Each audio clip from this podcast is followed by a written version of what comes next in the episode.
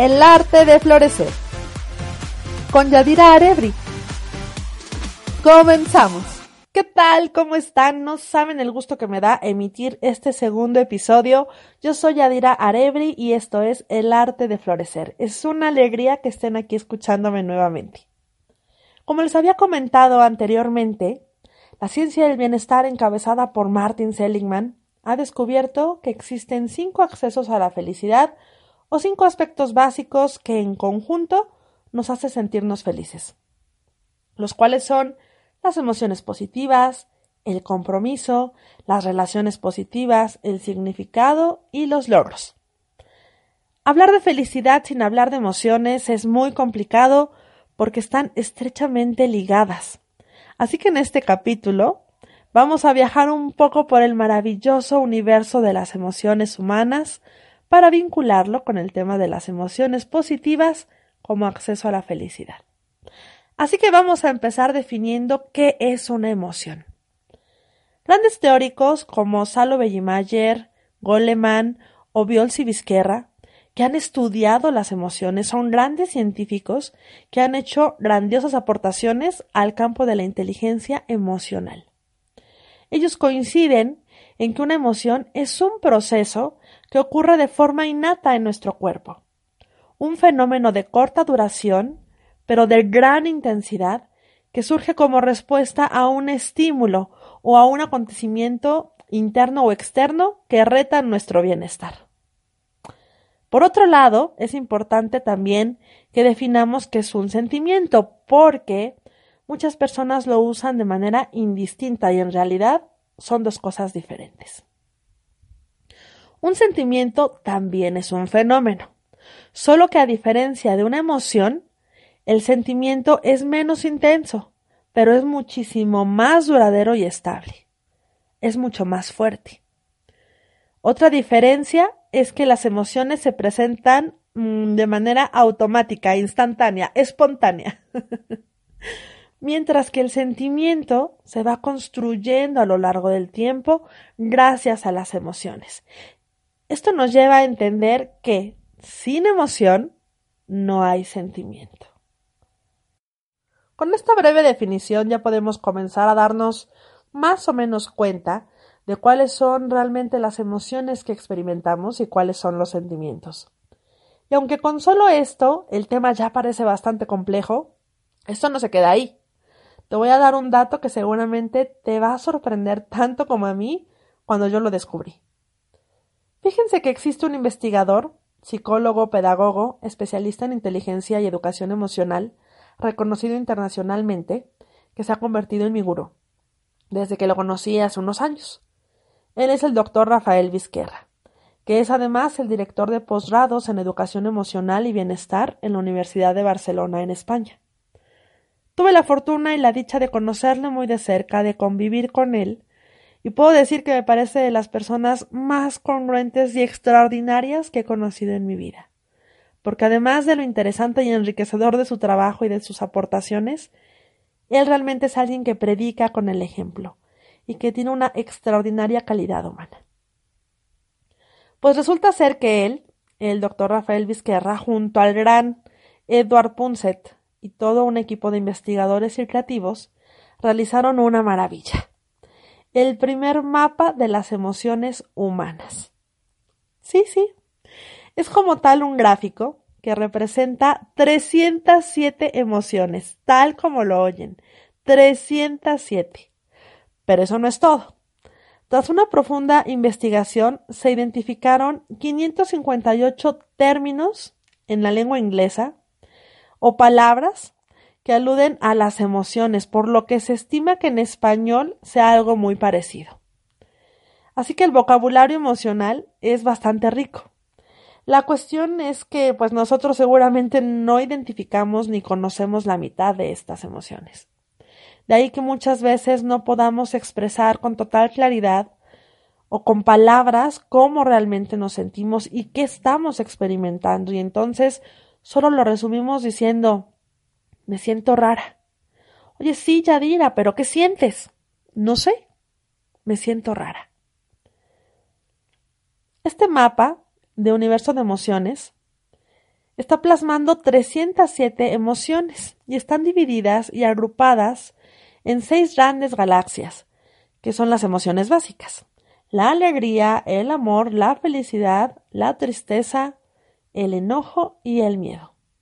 Y de estas se derivan todas las demás. Ya les compartiré más detalles al respecto, pero yo creo que puede ser un muy buen inicio para enriquecer el vocabulario emocional y entonces comenzar realmente a expresarnos de una mejor manera y no solo decir me siento raro, si nosotros comenzamos a estudiar un poquito más sobre este tema, ¿no?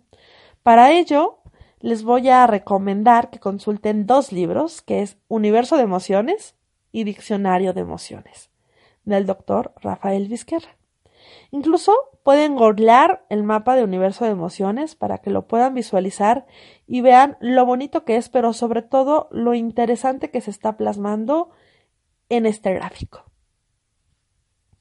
Otro punto importante que quiero platicarte acerca de las emociones y que debemos saber es que todas, absolutamente todas las emociones se van a manifestar de tres formas diferentes en nuestro cuerpo y al mismo tiempo.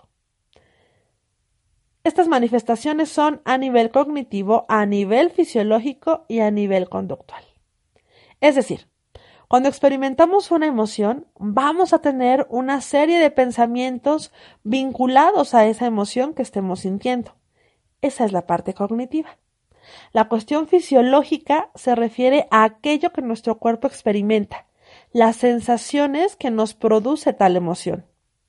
Y la parte conductual es lo que nosotros hacemos, la forma en la que nos comportamos cuando experimentamos determinada emoción. Les voy a poner un ejemplo.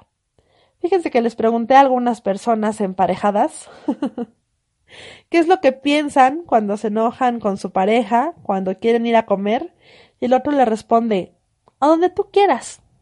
Y al final ninguno de los dos sabe a dónde ir, lo cual termina siendo motivo de enojo. Ay, eso no pasa. Vamos a ver. Recordemos que la parte cognitiva son los pensamientos que tenemos al respecto, así que les pregunté qué es lo que pensaban cuando este tipo de acontecimientos sucedían. Las respuestas fueron ¿Para que hable con él? Ay, mejor debería estar soltera. Mejor ni hubiera venido. Solo vino por compromiso. Seguro ni le importo. O el típico, seguro ya anda con otra. Después les pregunté qué sentían. Esa es la parte fisiológica. Algunas respuestas fueron sentí mucho calor, comencé a sudar, sentí temblores, sentí un nudo en la garganta, me dolió el estómago. Y finalmente les pregunté cómo accionaron, es decir, qué hicieron.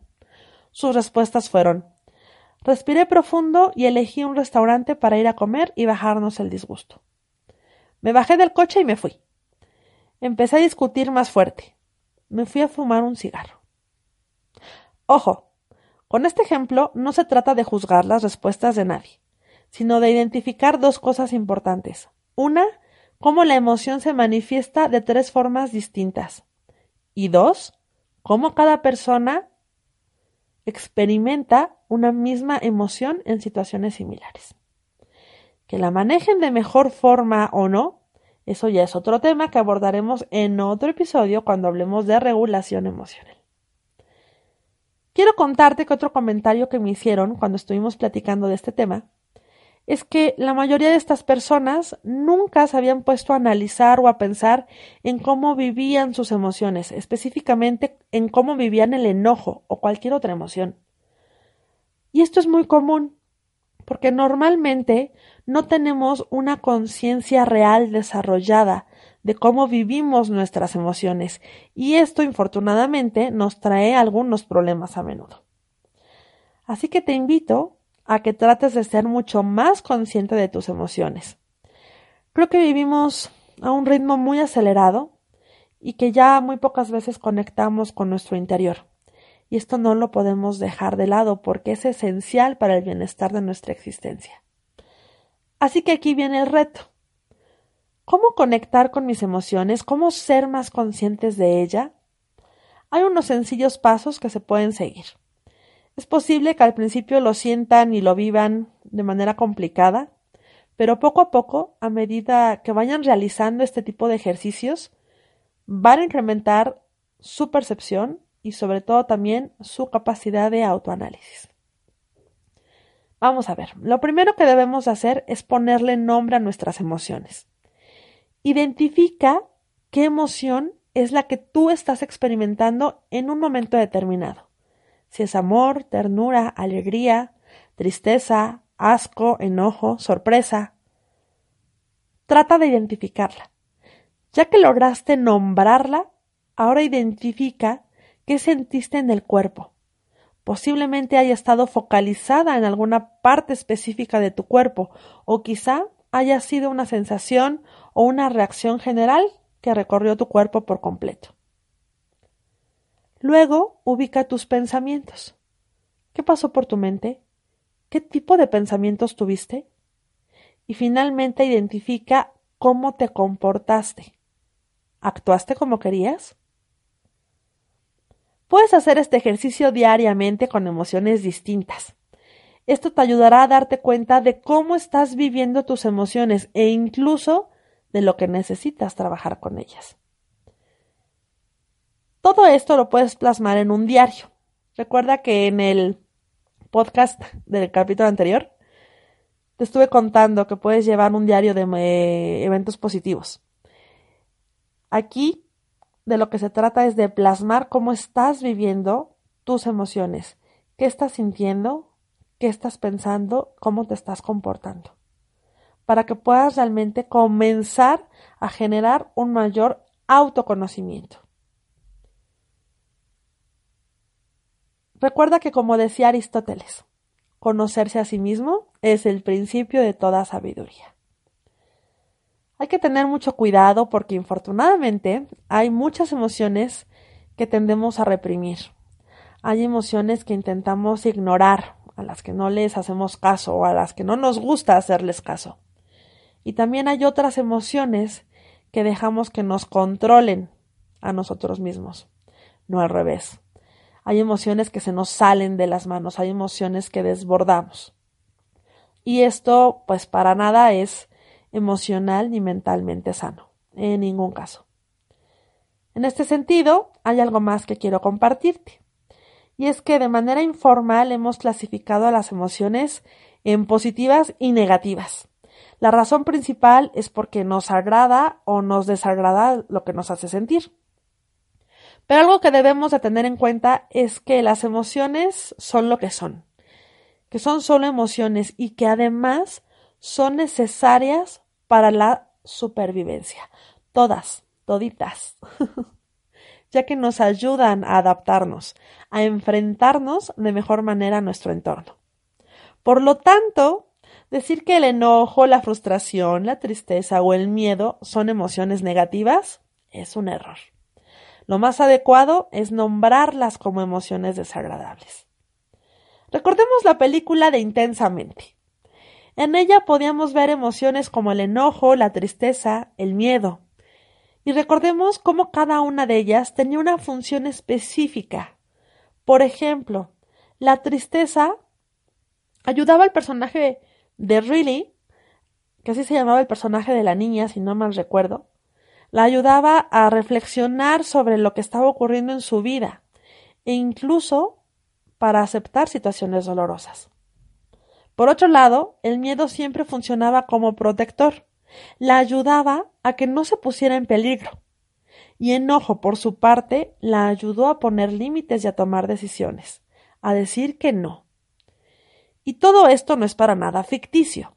Son funciones reales de nuestras emociones que han sido mostradas de manera excepcional en una película animada bien documentada. Pero gracias a eso ha sido un tema muy comprensible tanto para niños como para adultos. Hablar de emociones sin duda nos va a suponer muchos episodios más, pero esto ha sido solo una introducción que espero sea un despertar para tu conciencia emocional y sobre todo que esto sea un granito de arena para incrementar tu nivel de felicidad y de bienestar. Espero que te haya gustado lo que te he contado el día de hoy Nos vemos en el próximo episodio. Recuerda darle seguir al podcast para que no te pierdas ningún tema. Y también puedes seguirme en mis redes sociales. Me encuentras en Facebook y en Instagram como Yadira Arebri. Esto es el arte de florecer. Disfruten su semana. Los que estén de vacaciones, disfruten sus vacaciones y por supuesto, feliz Navidad. Pásenlo maravillosamente, coman y cenen delicioso. Hasta pronto. Esto es El arte de florecer.